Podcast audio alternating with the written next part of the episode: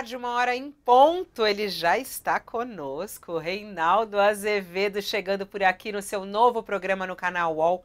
Olha aqui é o nome do nosso programa. Olha aqui. Olha aqui, olha aqui, Reinaldo Azevedo. Boa tarde para você. Boa tarde, Fabiola Cidral. E aí, como estão as coisas? Tudo bem? Estamos indo, né? Hoje buscando aqui o noticiário do dia. Tem tanta coisa acontecendo de pontos diferentes e tudo isso a gente vai juntar aqui na nossa conversa do Olha Aqui. Você que está conosco pelo YouTube pode ir comentando que eu tô de olho aqui enquanto o Reinaldo vai falando. Quais são os assuntos que a gente pretende tratar aqui é, hoje no nosso Olha Aqui? Polícia Federal está fazendo uma operação, operação para prevenir atos terroristas. Olha que curioso isso no país, né? Prevenir é. atos terroristas. Já prendeu duas pessoas. Outro assunto que a gente vai tratar aqui é sobre xenofobia. Tem um caso de uma brasileira que sofreu ataques num aeroporto lá em Portugal e Flávio Dino falou sobre isso ontem. E a repercussão com Flávio Dino é que tá dando repercussão também. Devolvam o ouro e a gente fica kit. Foi o que disse Flávio Dino, ministro da Justiça. E a situação do prefeito Ricardo Nunes, que já não estava boa, está ainda pior. Hoje tem uma reportagem exclusiva aqui do UOL e que mostra algo muito grave. Né? É, a gente mostra aqui que houve um recorde de gastos de obras sem licitação é, aqui em São Paulo. Diz que tudo que ele gastou é muito maior do que os quatro últimos prefeitos. E aí a gente vai falar se isso é grave ou não, e Reinaldo vai trazer a opinião dele sobre esse assunto, é, que é algo que chama a atenção do Tribunal de Contas do município de São Paulo e que aponta ali alguns indícios que precisam ser investigados. Guilherme Boulos, que é seu concorrente na disputa à prefeitura, diz que é o maior escândalo de corrupção que São Paulo já viu. Será? Vamos saber daqui a pouquinho o que o tio Rei acha sobre isso. Além disso, tem falta de energia ainda. 11 mil pessoas ainda estão sem energia em São Paulo. O uh, diretor, presidente da Enel, fala que a responsabilidade é do tempo. Né, ainda segue com essa desculpa do tempo, a gente vai entender. Um culpa a árvore, outro culpa o tempo, outro culpa sei lá o quê e 11 mil pessoas ainda, 11 mil casas ainda estão sem energia. E a gente vai falar sobre a, a, reforma tributária. É um assunto complexo, só que ele é de extrema importância. Tanto é que o ex-presidente Jair Bolsonaro resolveu ir fazer campanha contra. Então hoje ele já abriu o X falando isso, falando que é uma reforma comunista. Será? Comunistíssima. É, é muito comunista. É muito comunista a reforma tributária. É muito, é muito comunista, tanto é que todos os economistas defendem. É muito comunista.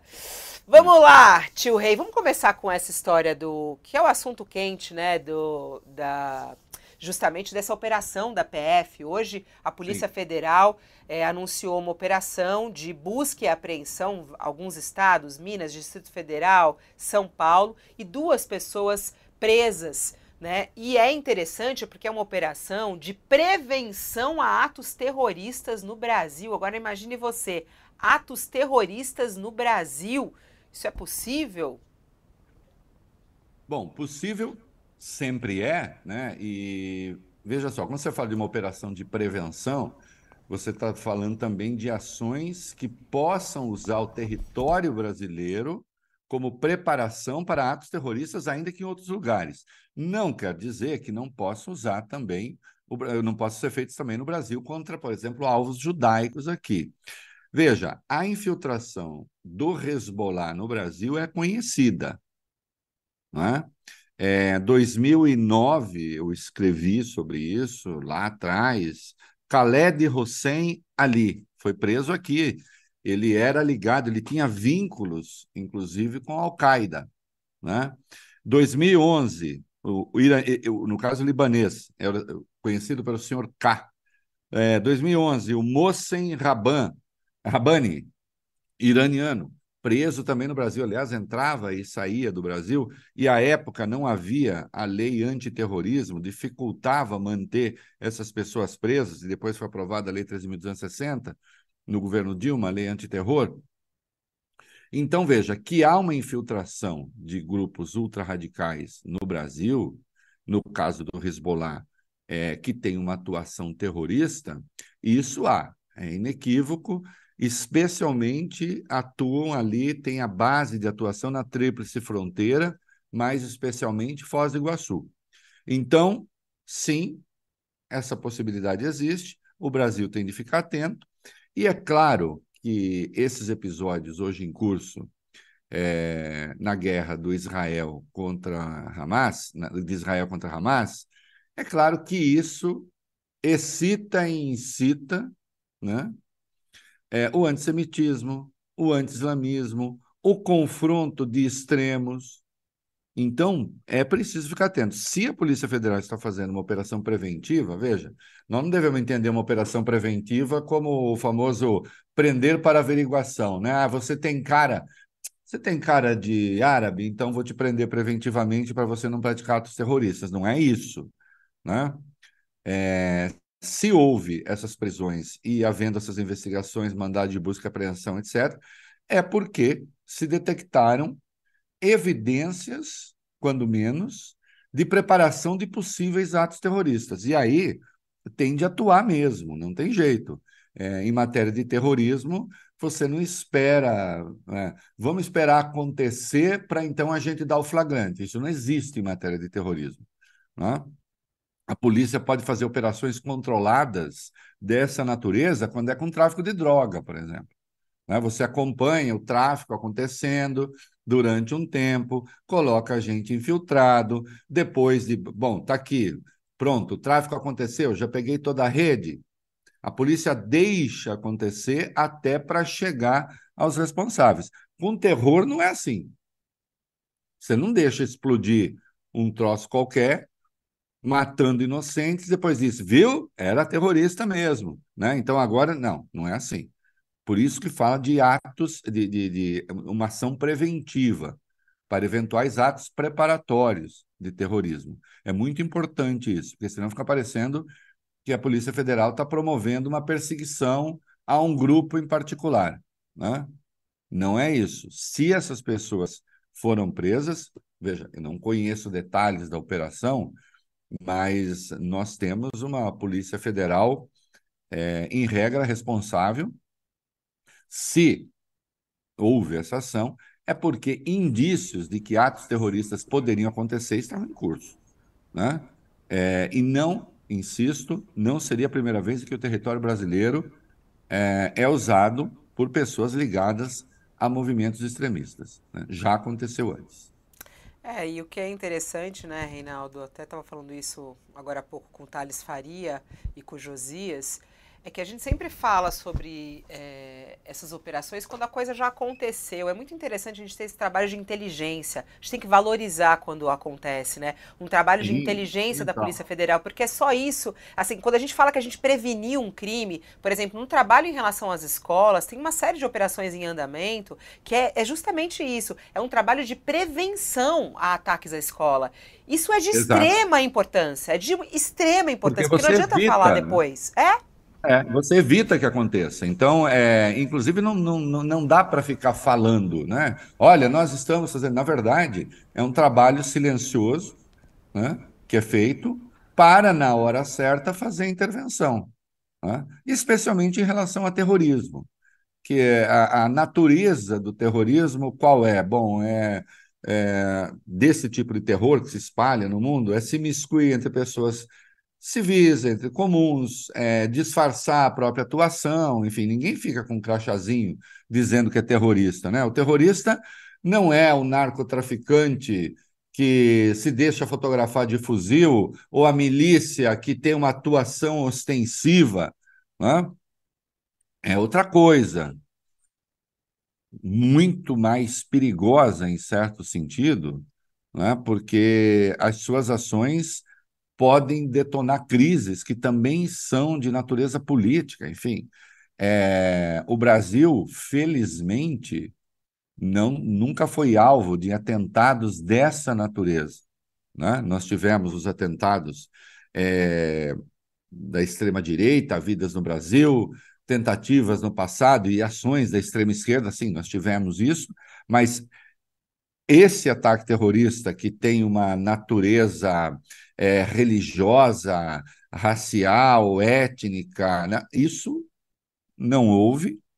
Mas aconteceu na Argentina, aqui perto, a AMIA, por exemplo, né? uma entidade judaica que foi alvo de um ataque terrorista né? num país vizinho. Então, é claro que a gente precisa ficar muito atento, a Polícia Federal tem que ficar muito atenta, mais do que nunca, e está atenta.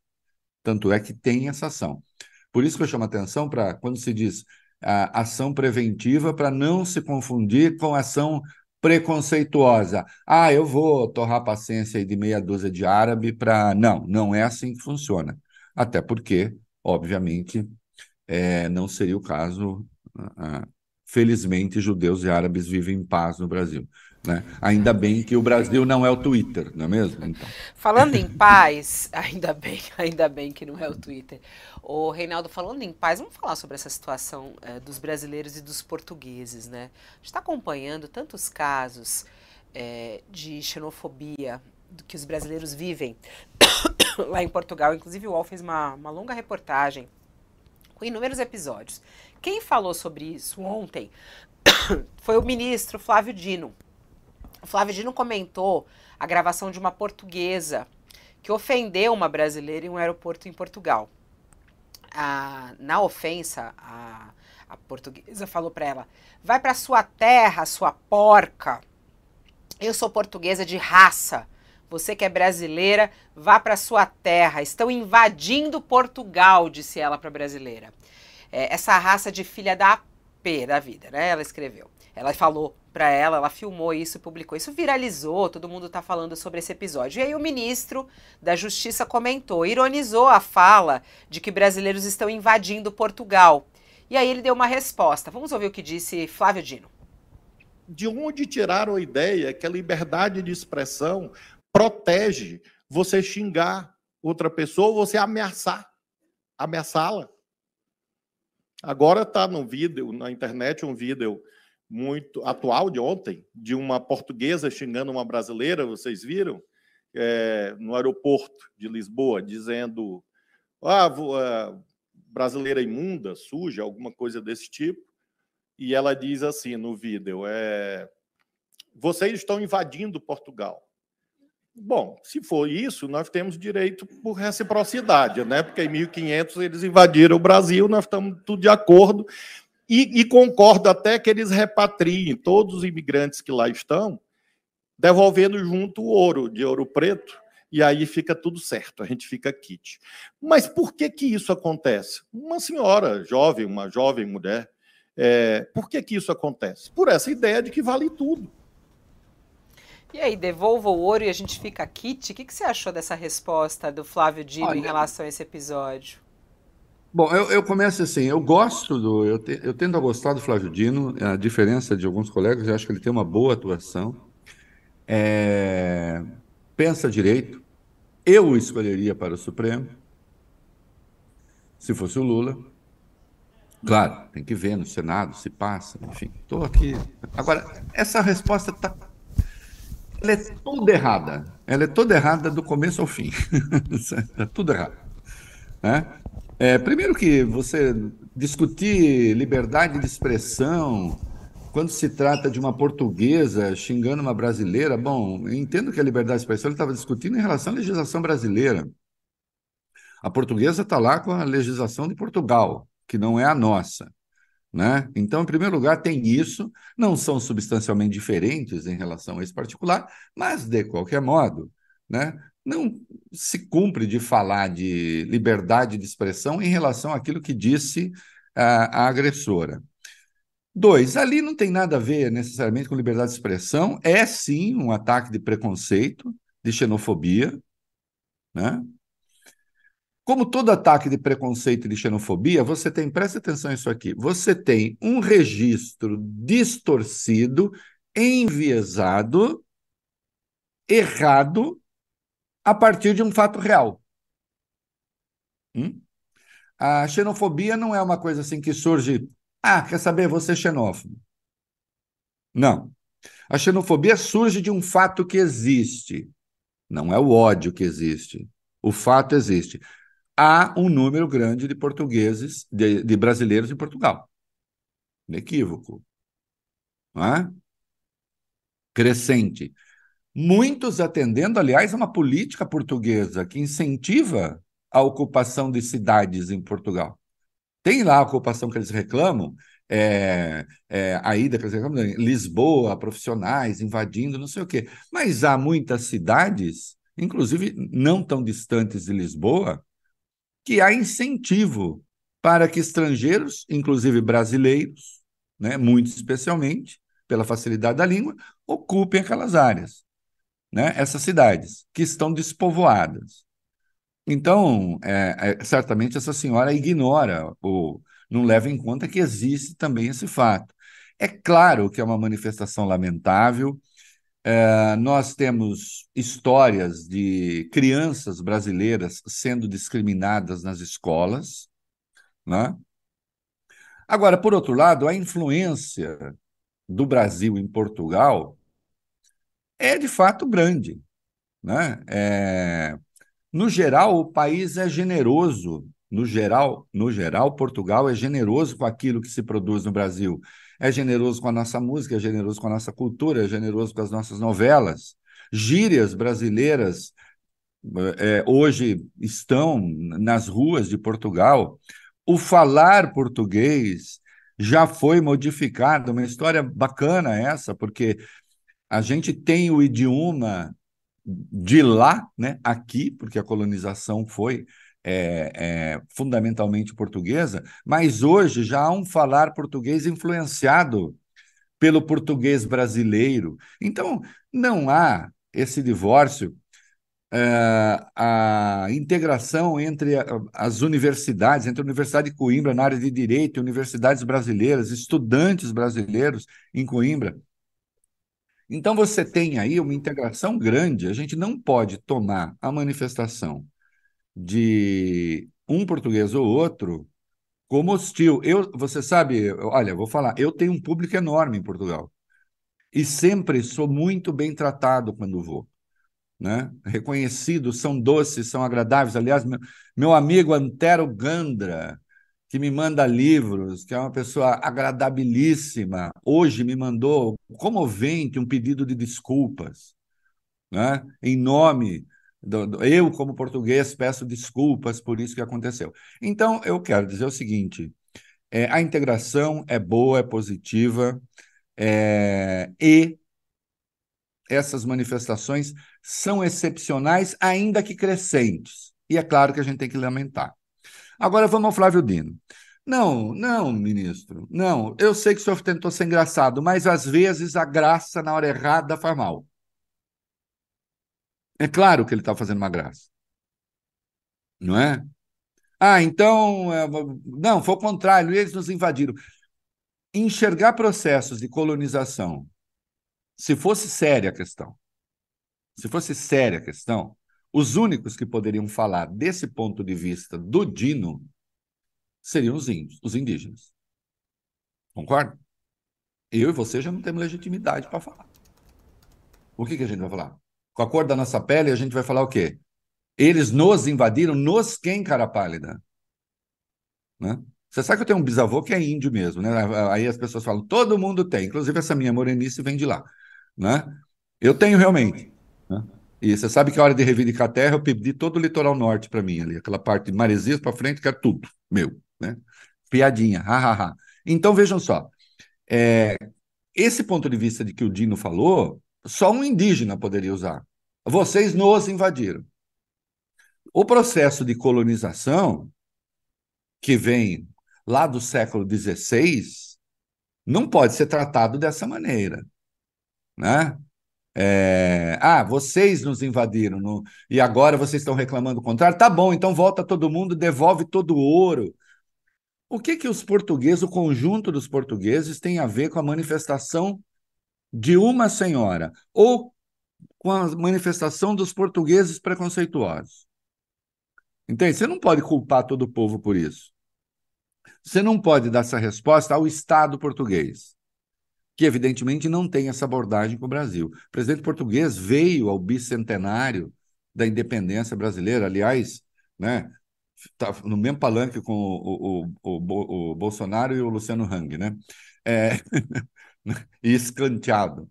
Então, assim, Se a fala do Dino fosse séria, ela seria um equívoco completo. Seria um equívoco completo. Né? Eu, com o sobrenome Azevedo, não posso dizer os europeus nos invadiram. É mesmo. É, mas eu sou o invasor também, então. Eu sou descendente do invasor. Você também é. Então não é. A concepção estaria errada. E isso não quer dizer que eu não seja favorável à reparação aos índios. Bom, todo mundo sabe qual é a minha posição em relação a isso. Né? É uma reação infeliz. Você sabe, é o, o, o, Reinaldo, tem gente aqui, só contribuindo aqui com a nossa audiência, o José Maria, ele fala, olha, é, essa fala do Dino, ela acaba ofendendo os portugueses, quando que na verdade o que ele tem que atacar é o crime de xenofobia, né? E ah. esse é um problema a ser tratado. E, e, não atacar o país como um todo, porque aí é querer é criar uma guerra entre países, né? Uma guerra, não, não dá para usar esse termo, né? Porque senão a gente vai para outro patamar. Uma fala um impensada. É. É. Foi uma fala impensada. Foi, foi, foi, uma, foi uma fala de humor, fora do lugar. Uma piada fora do lugar, é uma piada fora do lugar, ela pode ser desastrosa.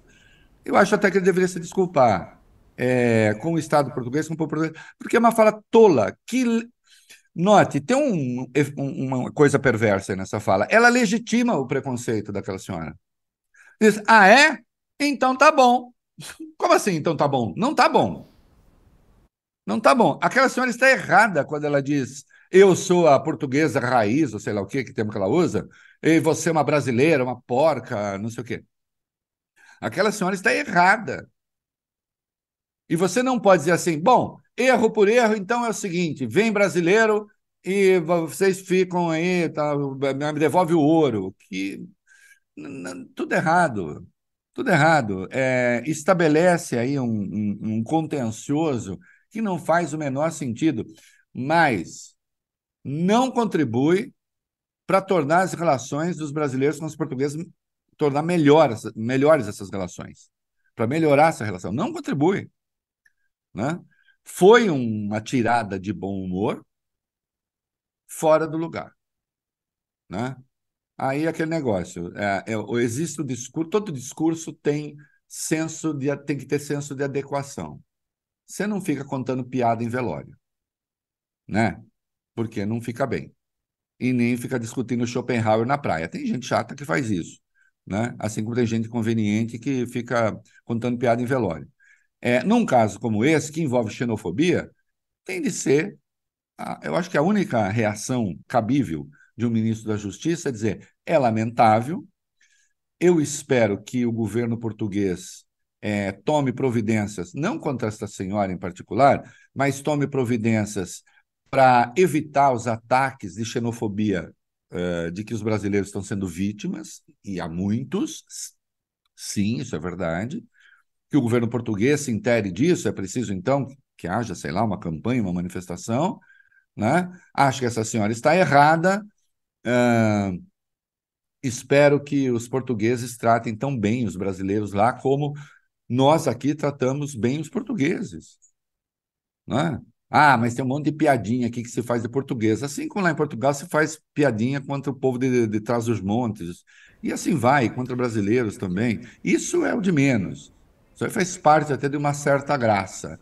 Né? Agora, é, essa manifestação dessa senhora não é séria. Né? E aí não pode receber esse tratamento ligeiro do ministro. Está é, tudo errado. O pessoal está tá aqui, ó. Errado A Célia fala assim, gente, ele errou. O Super Dino também não tem que ser Super Dino o tempo inteiro, né? Porque... Não, sim, não, no geral, super... ó, deixa aí eu tem, dizer. Aí tem gente, Boa. só tem mais uma aqui, ó. Aí a Fátima fala, não, eu acho que o Dino está certíssimo, a Fátima fala. Aí tem outro que diz assim, o Cleiton, ele fala, o Dino tá certo, mas na hora errada. E aí o outro pergunta, mas vem cá, eles invadiram ou não invadiram? O Marcelo finaliza aqui a nossa audiência. Não, olha, gente, deixa eu dizer o seguinte: não está certo. Não está certo. Vocês imaginem se, é, sei lá, uma diferença qualquer entre Inglaterra, entre o Reino Unido e os Estados Unidos, um ministro dos Estados Unidos fala para os ingleses: devolvam as coisas que vocês pegaram daqui, daquele tempo. Essas coisas não fazem sentido. Quando a gente pega o processo, é, inclusive o processo de colonização. E com isso, não estou dizendo que o processo de colonização de Portugal foi um passeio no, no, numa tarde de domingo, como cantaria Tim Maia. Não foi. Agora, é preciso entender que não existe um povo brasileiro, esse povo brasileiro que está aqui hoje, não é o povo brasileiro espoliado pelo colonizador português, porque os portugueses que estão lá não são aqueles colonizadores. Ou a gente põe história nesse meio, ou a gente começa a falar besteira. Isso não é nem de esquerda nem de direita, isso é burro. Deixa eu dizer uma coisa. Esse troço não é nem de esquerda nem de direita. Essa concepção não é. É de esquerda, é de direita? Não, ela é idiota. E aí eu vou lembrar de um professor que eu tive, eu comecei a ser militante, vamos contar. Vida privada de tio Rei, vamos lá, vamos contar um pouquinho da vida do tio Rei. Eu comecei a militar com 15 anos. Né? Olha que taradinho que eu era, ideias políticas, tal, taradinho político, né? É, é... Eu gostei da. Eu era taradinho por política. Imagina, imagina, mulher, 15 anos, gordinho, falando, é, revolução. Eu vou mudar o mundo. Vou mudar o mundo insuportável. Sabe por quê? Porque era meio gordo, não sabia jogar bola, era míope, vai fazer o quê? Tem que fazer política. Senão você não pega ninguém também. O. nem, nem vou perguntar mais nada, porque tem tanto assunto que ainda mas, sério que a gente tratar. Mas eu tô com curiosidade eu tive nessa um época. Disse, o professor me disse uma coisa importante aos 15 anos. Disse assim, Reinaldo, aprenda o seguinte. A pior forma de reacionarismo é a burrice. A burrice faz o mundo andar para trás. Entende? Porque quem achar que, atenção, insisto, o Dino estava brincando. Mas quem achar que essa fala do Dino é uma fala que vale ser tomada a sério, então vai ter de se despir também essa pessoa de todos os reflexos que há nela da colonização e do processo de colonização. Isso é possível? É possível? Não é, né? Não é. Então vamos parar de onda. O Dino errou eu nem levo a sério o conteúdo do que ele disse. Não levo a sério o conteúdo do que ele disse, porque ele estava brincando. O erro do Dino está na brincadeira. Não cabe esse tipo de brincadeira. Embora eu, na maioria das vezes, é, considere que o Dino é uma pessoa responsável. Eu gosto do ministro Flávio Dino. Eu fiz uma das melhores entrevistas no meu podcast com o ministro Flávio Dino. Aliás, a que mais teve views. É, obrigado, ministro. É, foi uma ótima conversa. O ministro é culto, é, cheio de referências de livros e tal na, nas suas falas. Ele é uma pessoa informada, articulada, né? Tem até uma personagem no Twitter que a gente simpática a ele que criou o Dino debochado. Acho que ele tem um senso de humor no geral, muito bom. Um dos meus divertimentos prediletos. Olha aqui, deixa eu dizer, Fabiola, eu assim, eu até brinquei com o ministro, falei, ministro, eu estou querendo que o senhor vá para as comissões convocado pelos bolsonaristas, porque eu quero pegar, ligar a televisão, pegar pipoca e ficar assistindo. Né? É, é, eu adoro ver o, o, o, menino Nicolas lá, que Nicolas não sei o quê, e mais é o, o. É o Dino Show, né? O Dino Show é, que ele fala. É, eu gosto, fica parecendo o hamster fazendo. Eu tinha um, eu tinha hamster aqui que eu adorava. E cada vez que chegava visita, ele ficava andando de ponta-cabeça na gaiola, brincava na rodinha, é, e fazia Ai, gente, eu achou horrível o hamster. Sério que você se divertia com o hamster? Não, mas esse, esse era muito, muito, muito bonitinho. É... E cada vez que o Dino vai, eu, fico imaginando o Nicolas parece um hamster, é, tentando espernear e aparecer e se mostrar, né? É divertido, e o Dino dá boas respostas. Agora, dessa vez, atravessou o samba. É. Ô, tio Rei, vamos. Eu já vou mudar de assunto aqui, uma hora e trinta minutos, tem tanta coisa ainda que eu quero falar com você. Já que tem a gente tá falando sobre mais, essa, essa, situação, tem muita gente assistindo a gente. Assistindo, comentando, falando sobre Dino, falando realmente que a entrevista que você fez com ele foi muito boa. E tem gente que, tá, é, que quer ouvir novamente, vai assistir novamente. Tem é... de ver novamente, faz isso. Vamos lá. É, vamos falar sobre a guerra, já que a gente está falando aí sobre os países, sobre a relação entre países. É, existe uma situação bem, bem complexa aí. Os brasileiros não apareceram nessa lista, ficou mais uma vez fora da lista para deixar a faixa de Gaza. Há uma grande expectativa que eles estejam na próxima lista. A Globo News trouxe essa informação de que eles podem estar na próxima lista. Isso segundo informações dos brasileiros que estão enviando mensagens para lá. A embaixada não confirma e eles não vão confirmar, porque eles já falaram que não vão mais trabalhar com essa promessa de que estão na próxima lista, e sim quando isso realmente acontecer. Mas há toda uma expectativa que eles estejam nessa próxima lista. Hoje, mais cedo, conversando aqui com o deputado federal Guilherme Boulos, falamos sobre essa possibilidade do Brasil endurecer um pouco mais é, com Israel. Já tratamos disso contigo na última segunda-feira. Mas há ainda mais pressão em cima de Lula para que ele tenha alguma palavra de endurecimento com Israel, que ele tome uma atitude a mais. Vamos ouvir o que disse Guilherme Boulos agora há pouco aqui no UOL. O que eu acredito é que o presidente Lula deve se utilizar de todos os mecanismos diplomáticos para poder pressionar Israel tanto há um cessar-fogo, coisa que o Brasil sozinho não tem condições de garantir, mas também a retirada dos brasileiros salvos da faixa de Gaza, né? inclusive com, com endurecimentos diplomáticos maiores. O Thales até fez uma coluna falando sobre essa pressão que está rolando em torno dele. Diz que Lula está muito irritado, é, mas acha muito difícil Lula tomar uma decisão a mais. O é, que, que, você acha, hein, é, Reinaldo? O que, que é possível Lula fazer a mais para retirar esses brasileiros de lá? Tem que endurecer mais com Israel, pelo menos no discurso? É, não. Vamos lá. Diplomacia é diplomacia. Eu já endureci bastante, porque eu posso. Né? Eu não sou um país. É, eu considero hoje que Israel está usando os brasileiros como uma espécie de reféns diplomáticos.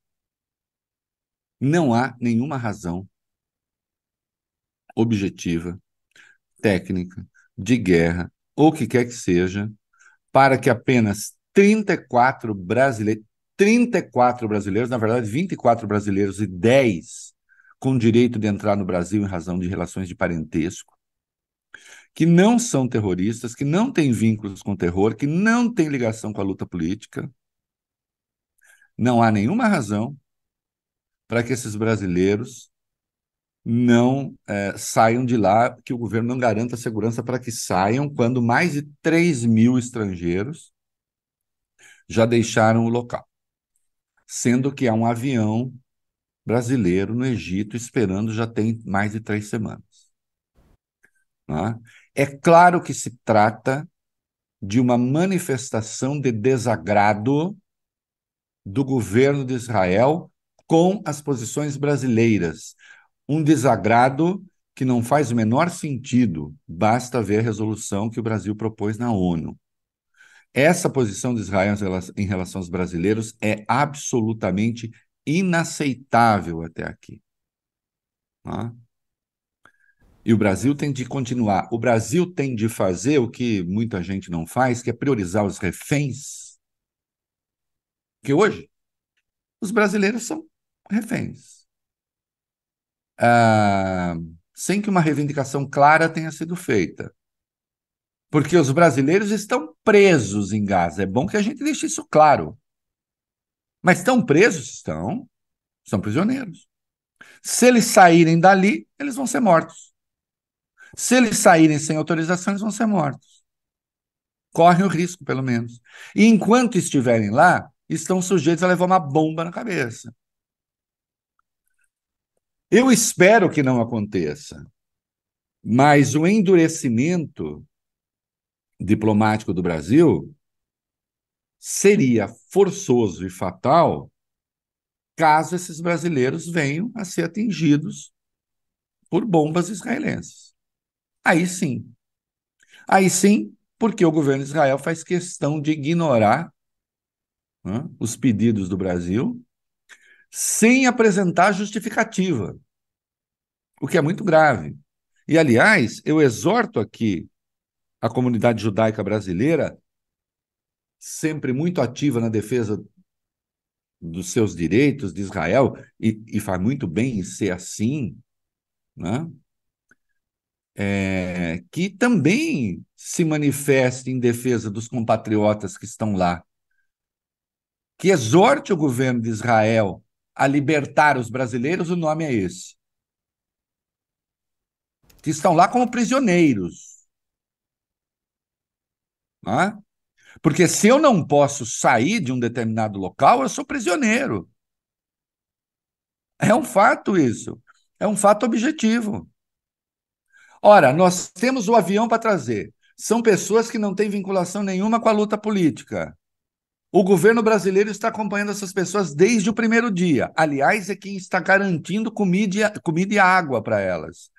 Lá de Ramallah, o embaixador Alessandro Candês mobiliza pessoas para que entregue comida e água para os brasileiros.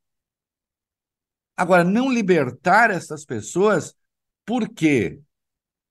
obviamente, é uma manifestação hostil ao Brasil. Eu já não havia gostado da nota que a Embaixada de Israel aqui no Brasil emitiu, falando que sim, vamos ver e tal, e aí faz lá um, né, um manifesto contra o Hamas, como se o Brasil precisasse ser convencido de alguma coisa em relação a Hamas. Não precisa ser convencido de nada. O ataque foi chamado de terrorista. O Hamas levou o nome, foi nominado no projeto, na proposta de resolução do Brasil. Né? O Brasil não tem vínculo com o terror. Nenhum. Agora, o Reinaldo, é, você falou aí bem forte sobre essa situação dos brasileiros, né? Já são seis listas que saíram e os brasileiros não aparecem nessa lista. É, e é muito complicado isso, sem nenhuma explicação clara. Aí você diz que os brasileiros estão sendo feitos reféns, de certa maneira, então, né? É, e aí você diz reféns de Israel, nesse caso? Bom, se, se é Israel que não libera, não são eles que não liberam? Depende deles. Depende do entendimento com o Egito, claro, mas é Israel. Quem quem está cuidando dessa lista é Israel. Né? Claro que eu estou dizendo refém aí é, é um, uma hipérbole, né? Porque ninguém está dizendo, oh, mas escuta, é, se você não dá explicação, se você não, não, não põe na lista, se você diz não sei quando, Estamos tratando da relação entre países. Apresente um elemento que justifica essa decisão. Qual é? Poderia dizer, ah, não, sabe o que é? Que 1.500 brasileiros aqui é muito brasileiro. São 7 mil estrangeiros, 3.500 são brasileiros, é difícil. Não! São 34. São 34. São 34 um governo diligente que desde a primeira hora se apresentou e falou: quero tirá-los daí, acabou, chega. O Brasil deve estar no começo da lista, até pela vinculação histórica que o Brasil tem com o Estado de Israel. O Estado de Israel já se esqueceu de Oswaldo Aranha? Não, não fizemos nenhum favor, mas nós estamos lá na origem do Estado de Israel. É? Que coisa é essa? É, o... Um estado, porque um estado porque atacado por um, por um grupo terrorista, Israel foi. A partir daí, esse Estado não passa a ter todos os direitos, e a partir daí, esse Estado, qualquer coisa que faça, está justificada. Não está. Desde o ataque indiscriminado a civis, que está acontecendo, e está acontecendo, até essa relação hostil com um país amigo. Hostilidade é o nome do que está em curso. Eu insisto, não tem nenhuma operação gigantesca de milhares de brasileiros para serem retirados. Estamos falando de 34 pessoas. O que, que há? É, e nem é... explicação há? É, e quando nem você diz, é, eu, eu, posso até endurecer, mas Lula não. Então você acha que Lula. Você já falava isso na segunda, né? Que está no limite. O, o Thales até estava falando que te, teve informações, né, de, ali de pessoas bem próximas. Lula está bem irritado com isso, mas ao mesmo tempo tem sido acalmado pelos diplomatas que não adianta ele ultrapassar a linha, porque isso só vai piorar. A gente até ouviu hoje mais cedo o ministro dos Direitos Humanos, que está no papel dele, ele falou: Eu falo como ministro dos Direitos Humanos e digo que esse é um crime de guerra, né? Que é inaceitável o que está acontecendo e o que Israel está fazendo. Mas eu acho que é, é, é esse discurso, e ponto, né? Diplomaticamente, ou alguma atitude como governo brasileiro, não há o que fazer mais, né, o, o Reinaldo? Eu acho que, a, é, infelizmente, né, o ponto de inflexão, e eu espero que não aconteça, porque seria uma tragédia, o ponto de inflexão teria de vir é, caso acontecesse alguma coisa com os brasileiros lá, né? Sim. E pode acontecer.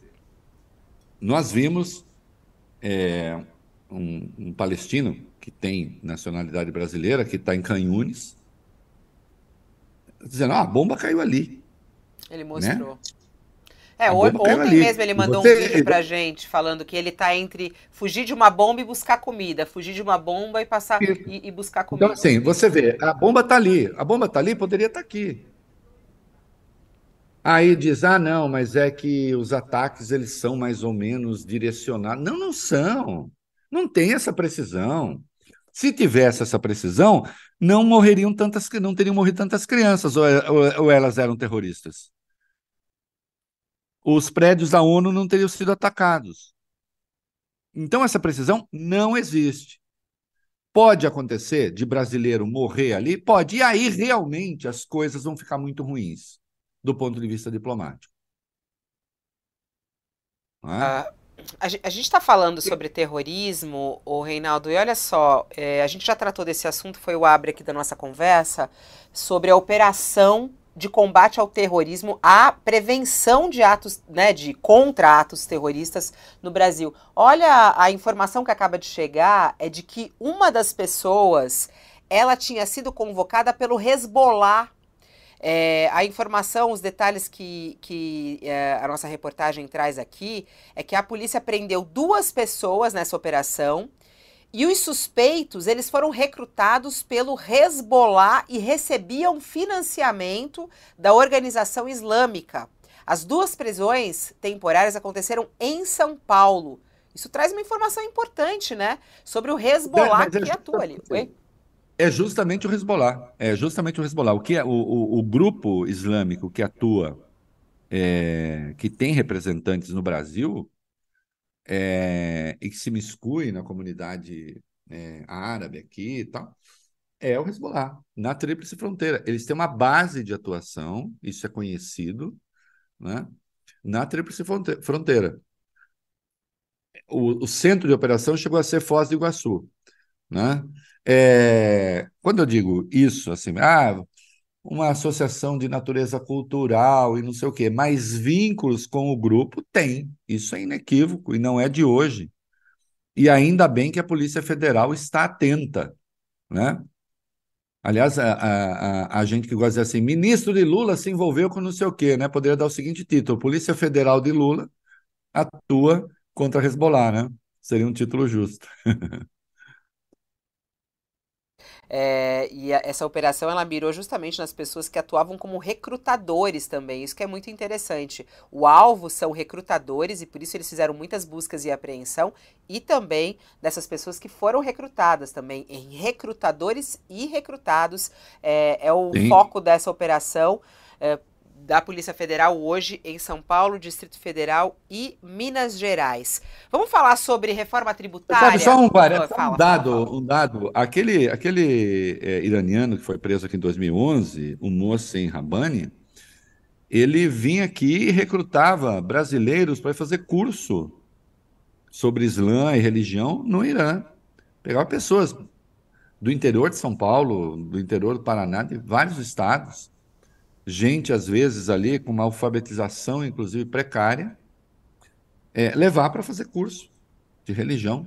Né? É. Então, esse recrutamento existe. Existe não é de hoje. E precisa ser combatido, obviamente.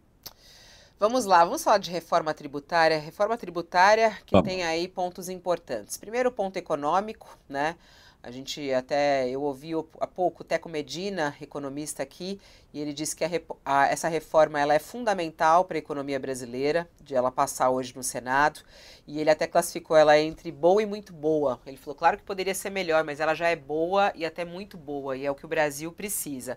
Análise do economista Teco Medina. Do ponto de vista político, Reinaldo, ela tem aí uma pressão gigante. O próprio Bolsonaro fazendo uma campanha contra a reforma tributária. Ele colocou hoje lá é, no, no X é, um voto que marcará o futuro de cada um de nós.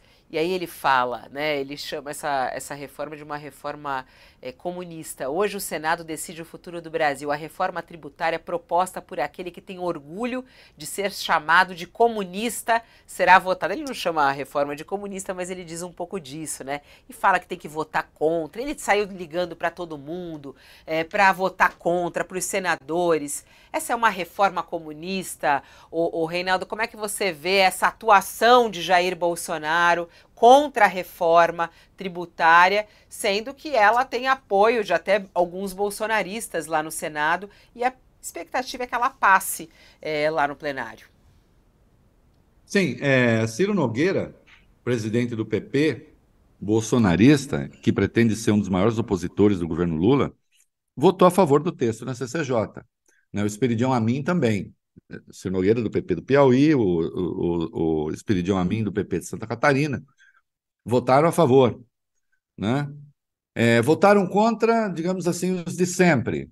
Né? Rogério Marinho, ah, líder do PL, que agora se converteu, agora já faz algum tempo, se converteu à extrema-direita e tal.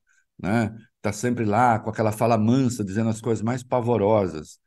Sérgio Moro, aquele do Enem com N, né? o Exame Nacional do Ensino Nécio, votou contra. Né?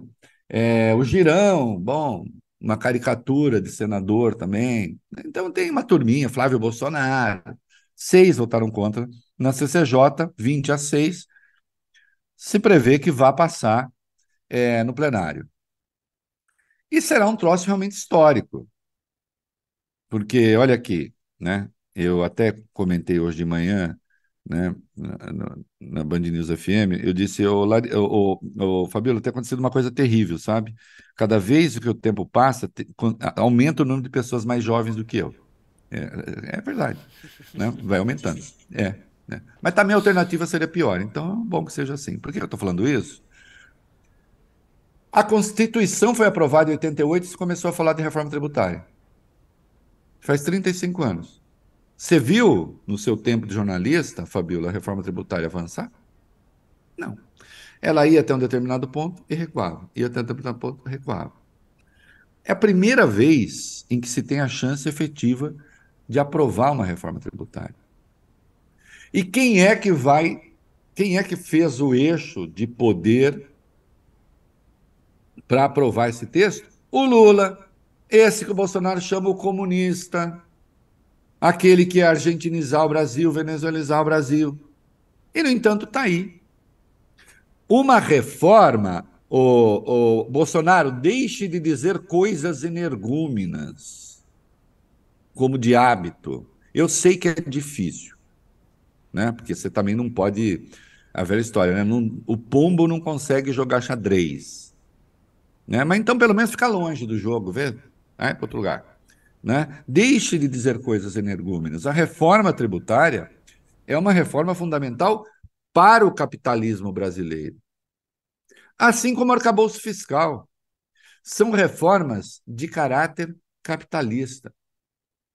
Assim como a busca, não sei se vai ser realizada, a busca do déficit zero no ano que vem é uma tese endossada pelos liberais. O governo Lula não leva adiante uma economia com fundamentos de esquerda. O que esse governo tem é um assento social que o outro não tinha. Por quê? Se você continuar nesse, nessa mensagem que o Bolsonaro mandou, ele fala de comunismo, ele fala de, de uh, uh, droga, não sei o quê. Esse é o programa dele. Qual é o programa do Bolsonaro? Ele já tem programa para economia? Não tem. Nem ele, nem ninguém no bolsonarismo. O negócio deles é ficar nessa luta de costumes e de valores ideológicos. Então, ele convoca os senadores para votar contra a reforma tributária sem entrar no mérito da reforma tributária, porque nem sabe o que está sendo votado. Foi por isso que ele governou o Brasil como governou durante quatro anos, ou desgovernou. Aliás, vem cá, Fabiola, uma reforma tributária não ficaria bem é, conduzida por um ministro que se dizia liberal? Não é? Paulo Guedes. Por que, que ele não fez? Por que, que o Paulo Guedes não fez? Tinha maioria no Congresso, comprado inclusive com orçamento secreto. Tinha maioria no Congresso para aprovar, inclusive, coisas ilegais. As PECs da, na boca da urna eram ilegais. É que o Supremo ia fazer o quê? Ia declarar a inconstitucionalidade da redução do combustível, você já imaginou? O caos? Por que, que não levaram adiante a reforma tributária? Em vez disso, Paulo Guedes preferia falar assim: ah, faz o seguinte, vamos acabar com o SUS e vamos dar voucher para o povo e se tratar no Einstein. Aquelas delírios, né? E aí, a reforma tributária está sendo feita, uma demanda histórica no governo do PT, deve, é, está para ser votada hoje, salvo um, um desastre, um cataclísmico, é, vai ser aprovada no Senado. E é um avanço fundamental. E aí eu chamo a atenção, eu tirei o sarro hoje de manhã e vou continuar a tirar, é, com a devida vênia, ou sem vênia mesmo, ou os colunistas do caos, né, existe, né? Nossa, o Reinaldo depois que virou petista, não, é petista deixa de ser eh, jegue, não sou petista. Mas há 12 dias estava todo mundo dizendo: o Brasil acabou, olha o que o Lula falou do gasto, olha o caos, olha o mercado, olha a bolsa, olha não sei o quê, olha o caos. Faz 12 dias. 12 dias depois, o governo do caos vai aprovar a reforma tributária, uma demanda que tem 35 anos. E se você pegar com todas as dificuldades neste ano, coisas fundamentais foram votadas, mesmo com um Congresso hostil, mesmo com um Congresso difícil. Hã? Porque sim, é difícil. Mesmo com demandas ali, um Congresso mais empoderado que nunca. Você deve ter visto na LDO, na Lei de Diretrizes Orçamentárias, o relator está querendo agora criar um novo tipo de emenda. Ainda não sabemos se será obrigatória. Claro que eles vão querer que seja obrigatória que é emenda por partido. Então, assim, com tudo isso, a coisa está avançando. E o caos não chegou de novo. E essa gente que fica prevendo o caos toda hora, não sei, não cansa. Porra, coisa feia. O, o Reinaldo é curioso, eu estava até bisbilhotando aqui vendo que a nossa audiência também está falando sobre essa história. O Bolsonaro está fazendo essa campanha, mas isso se voltou contra ele. Um dos assuntos mais falados na rede agora é Bolsonaro contra o Brasil porque nesse ponto da reforma tributária é difícil você encontrar alguém que não defenda a reforma tributária e da necessidade dela. A gente tem uma complexidade dos impostos no Brasil, é um horror e que isso precisa é, de uma solução. E aí ele fazendo essa campanha contra virou Bolsonaro contra o Brasil. Então a campanha dele voltou-se contra ele neste momento. E o empresariado, inclusive, tem um monte de empresário é, com a devida vênia, senhores, sem noção né, de Brasil. Isso aqui não tem nada a ver com a escolha, escolha quem quiser. Mas, evidentemente, financiar o bolsonarismo é financiar a falta de projeto. Mas, tudo bem. As pessoas têm o direito de fazer besteira na democracia. É, como eu espero que vocês percam sempre nesse caso, então ficam aí. Né? Porque se ganhar, a democracia corre risco. É, a reforma tributária é fundamental pra, para o empresariado brasileiro. Acontece, eu vou insistir nessa tese, que o bolsonarismo não tem vínculo nenhum.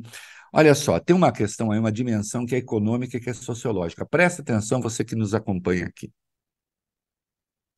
Existe uma coisa no Brasil que se chama direita liberal, que é muito crítica do governo Lula, que é essa que você vê nos mercados. Essa turma, sabe que eu, eu brinco, Fabiola, dos mercados, como eu digo, dos mer os mercados, os mercados. Essa direita liberal é a opinião da quase totalidade dos analistas econômicos. Quase não existe analista econômico na imprensa que não reproduza o pensamento da direita liberal que opera no mercado. Tanto é que quando eles têm que dizer segundo fulano de tal, é sempre segundo alguém de uma corretora, de um asset, de não sei o quê. Você quase nunca ouve, segundo o professor fulano de tal da USP, da Unicamp, da Universidade Federal de Pernambuco, da... quase nunca. É sempre segundo fulano da não sei o quê, e vem um nome que às vezes é inglês, às vezes é língua nenhuma, um nome estranho, de alguma corretora estranha, que faz coisas estranhas. É, ok. Não estou moralizando, mas é assim que é. Né? Então tem essa direita liberal burra às vezes, porque ela odeia Estado. É só falar que não quer privatizar, ela já, ah, não, oh, não quer privatizar, ela não quer nem saber. A gente está vendo agora, né, esse papo de privatização, como está dando legal. É... Sabe por quê? Porque a privatização pode ser boa, pode ser má, né? Não é a privatização em si que faz a coisa. Mas tem essa direita liberal. Essa direita liberal, em relação à reforma tributária, ela é favorável. Porque sim, trata-se apenas de um processo de racionalização da cobrança de impostos, que é uma insanidade no Brasil. Né? Acontece que o bolsonarismo não é exatamente essa direita liberal. O bolsonarismo é a direita iliberal. Veja, por exemplo, o caso da Sabesp. Vamos lá? Eu sou contra também a privatização da Sabesp como está. Tá tudo mal parado, tá tudo mal explicado, virou assim uma coisa do Tarcísio para ele tentar ser, ó, oh, o privatizador em contraste com o Lula, que é o estatizante. E aí quebrou a cara, né? Porque como era, enfim, era chanchada, na verdade, embora o processo de privatização eles queiram mesmo, mas os bolsonaristas começaram a bater na privatização da Sabesp, minha filha. Eles não querem ter embate sobre isso. Até porque a privatização da Sabesp, com isso que aconteceu na Enel, vai virar um tema quente eleitoralmente. Vai se antever problema e não sei o quê. Não é? O brasileiro já não é, a maioria já não é simpático à privatização. Agora veja que o, o bolsonarismo não é privatista, é mentira. Ah, mas o que aconteceu na Eletrobras? Nem foi direito um processo de privatização, foi uma coisa mais da esfera do Paulo Guedes. Bolsonaro se envolveu pouco com isso, até porque ele não entende. Ele não. Peça, Bolsonaro, faça uma redação do Enem sobre a privatização da Eletrobras. Ele não vai conseguir. Ele não sabe, não sabe nada. Então o bolsonarismo não tem plano de privatização, o bolsonarismo não tem plano de reforma tributária, o bolsonarismo não tem plano para o futuro. Qual é a esfera de atuação do bolsonarismo? É falar Deus, porque Deus é falado contra os gays, é se meter na cama alheia, é contra o comunismo, né? Que, ah, isso ainda é algo a ser explicado, né? O comunismo, onde? Qual o comunismo? O comunismo da reforma tributária? O comunismo da, da do plano Safra? Essa, a Frente Parlamentar da Agricultura lá enroscando com as questões do Enem, nós falamos aqui, uma delas é energúmena. Quer dizer, a questão não, o texto usado para a questão. Né? As outras nem eles entenderam o que está escrito lá. Não entenderam também. Né? Se eles entenderem de soja o que eles entendem de prova do Enem, a gente não teria soja. Né? Ainda bem. É, eles, né, de soja talvez entendam mais. Talvez não entendam, certamente. Né? Agora, vem cá. Qual é o presidente que fez o maior plano safra da história? O Lula. Por quê? Porque o Lula é comunista? Plano safra para quem? Para uma categoria que inclusive hostiliza? Que fez aí um evento, chamou o Bolsonaro, o ministro da Agricultura. É, Desconvidou, foi... né, o ministro da Agricultura. Foi chatérrimo isso, desconvidou é, a AgriShow. Surdo. E, no entanto, está lá. Por exemplo, esse tipo. Eh, ninguém vem falar em comunismo quando é juro subsidiado para a agricultura. Fala comunismo? Não, né? Juro subsidiado para agricultura é bacana. Não, eu não estou contra, não. Não estou contra, é importante. É um setor importante.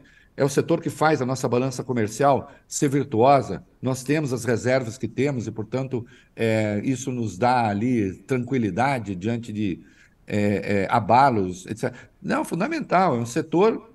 É, o Lula lembrou ainda ontem, é, a agricultura hoje concentra tecnologia. De fato, nunca o conceito de agroindústria esteve tão presente, porque a indústria está presente no grão de soja. É importante. Mas não venha me falar que a agricultura é mal financiada no Brasil, que a pecuária é mal financiada no Brasil. Embora sejam setores politicamente. Oh, meu Deus. Desculpa, hein? É, é, to, você ouviu tocar o telefone, né? Sabe o que era? Foi uma pena que eu não. Foi muito eu poderia baixo. mostrar para eu poderia mostrar para vocês, é, falando assim, hora de tomar vitamina D.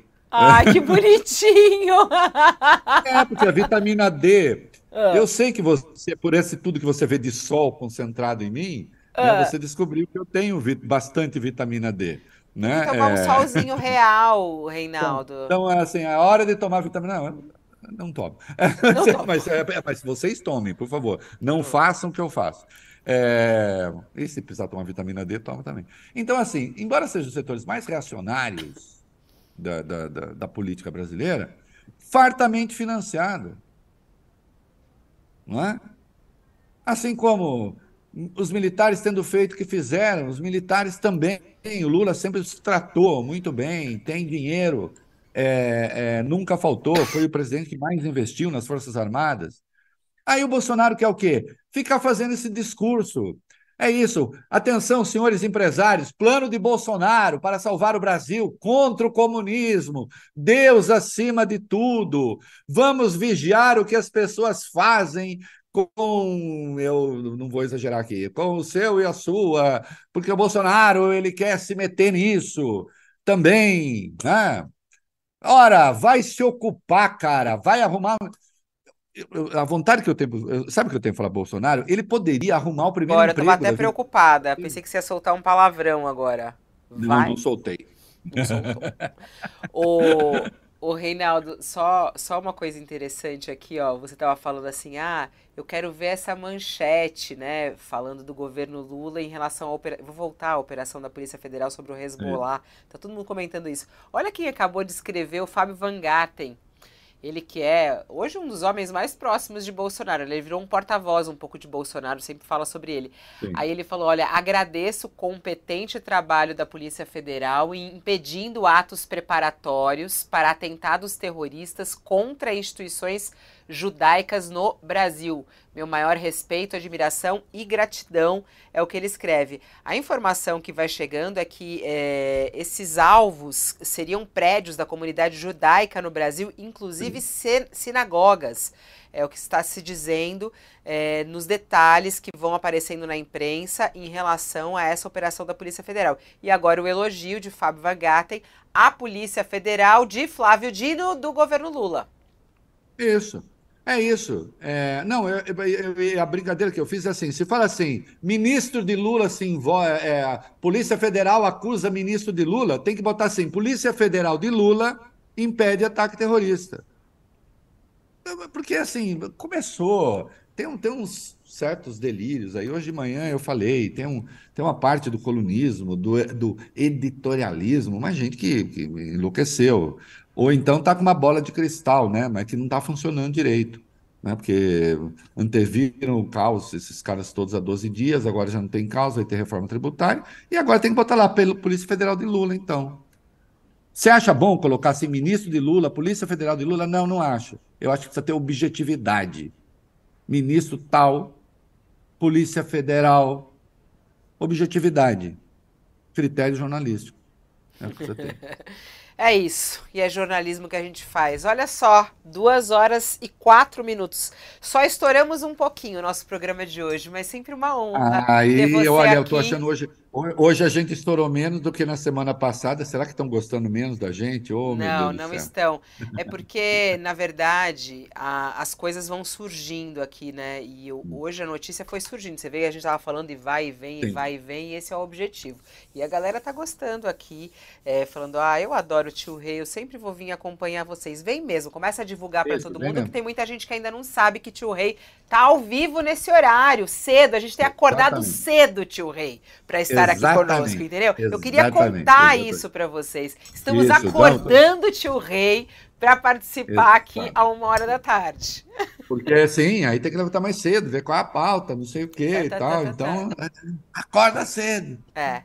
Vai É- lá é tomar sua vitamina C. Um prazer. C não é Ó, D. vitamina- É D. Vitamina a D. C, a Aqui, C a ó, gente passa no rosto, para as rugas. ó, Olha lá, pode D. tomar. Toma aí que eu Quem quero ver que vai sabe, tomar vitamina. Toma. Toma a vitamina. Não vai engasgar ao vivo, pelo amor. Olha lá, ele vai tomar vitamina. Essa é a vitamina D, porque tio Rei não toma sol. Então, assim, Isso. aí ele Não, mas você que sabe tomar. que mesmo com sol, né, o ideal é tomar vitamina D, depois tomar um solzinho sem protetor solar por um tempo, mas também cuidado. no horário que Não vai, pode. é, não é, não é para fritar lá no sol. É, só toma um solzinho sem protetor, que é importante. E as pessoas estão vendo que pela minha cor eu faço isso todo dia. Ó, e a vitamina C você passa no rosto, assim, ao redor dos olhos, que Ah, foi? fica bom. É mesmo? É, fica É, legal. não, essa, essa eu não faço, mas vou fazer. É bom para quê? Deixa a gente mais bonito? Deixa. É, mas a minha luta sempre foi para encerrar. É. É, nós, as pessoas bonitas, temos um problema. Que é, ninguém acredita na gente. Liguei. Ou você se esforça para parecer inteligente, entendeu? Fala assim, não, não, não, não, não. Eu mesmo tive muitas portas fechadas por causa disso. É? Cada beleza. É, ninguém acredita em gente bonita. E o meu esforço tem sido isso ao longo do tempo. Maravilhoso. Tio Rei, um beijo. A gente se encontra amanhã. Amanhã a gente tem encontro de novo. Que bom. Amanhã Temos te de novo. Beijo. Uma hora. Prazer. Tchau, Tchau. tchau. Valeu. Prazer. Esse é o Olha Aqui com o Reinaldo Azevedo, esse novo programa do canal UOL. A gente se encontra amanhã, todas as segundas, quartas e quintas-feiras. Tio Rei vem ao vivo aqui no UOL para tratar dos assuntos quentes do dia que vão surgindo. Pode mandar sua sugestão, o que, que você quer ouvir aqui de Tio Rei, que a gente tem esse espaço para bater papo, para conversar, jornalismo na veia, opinião sem meias palavras. E vamos que vamos. Te espero então amanhã, uma hora da tarde aqui. E como você já sabe, nossas edições do All News para você ao vivo também aqui no canal UOL. Todos os dias às 10 horas da manhã comigo e às 5 horas da tarde com o Diego Sarza. Um beijo, muito obrigada pela sua companhia e até mais.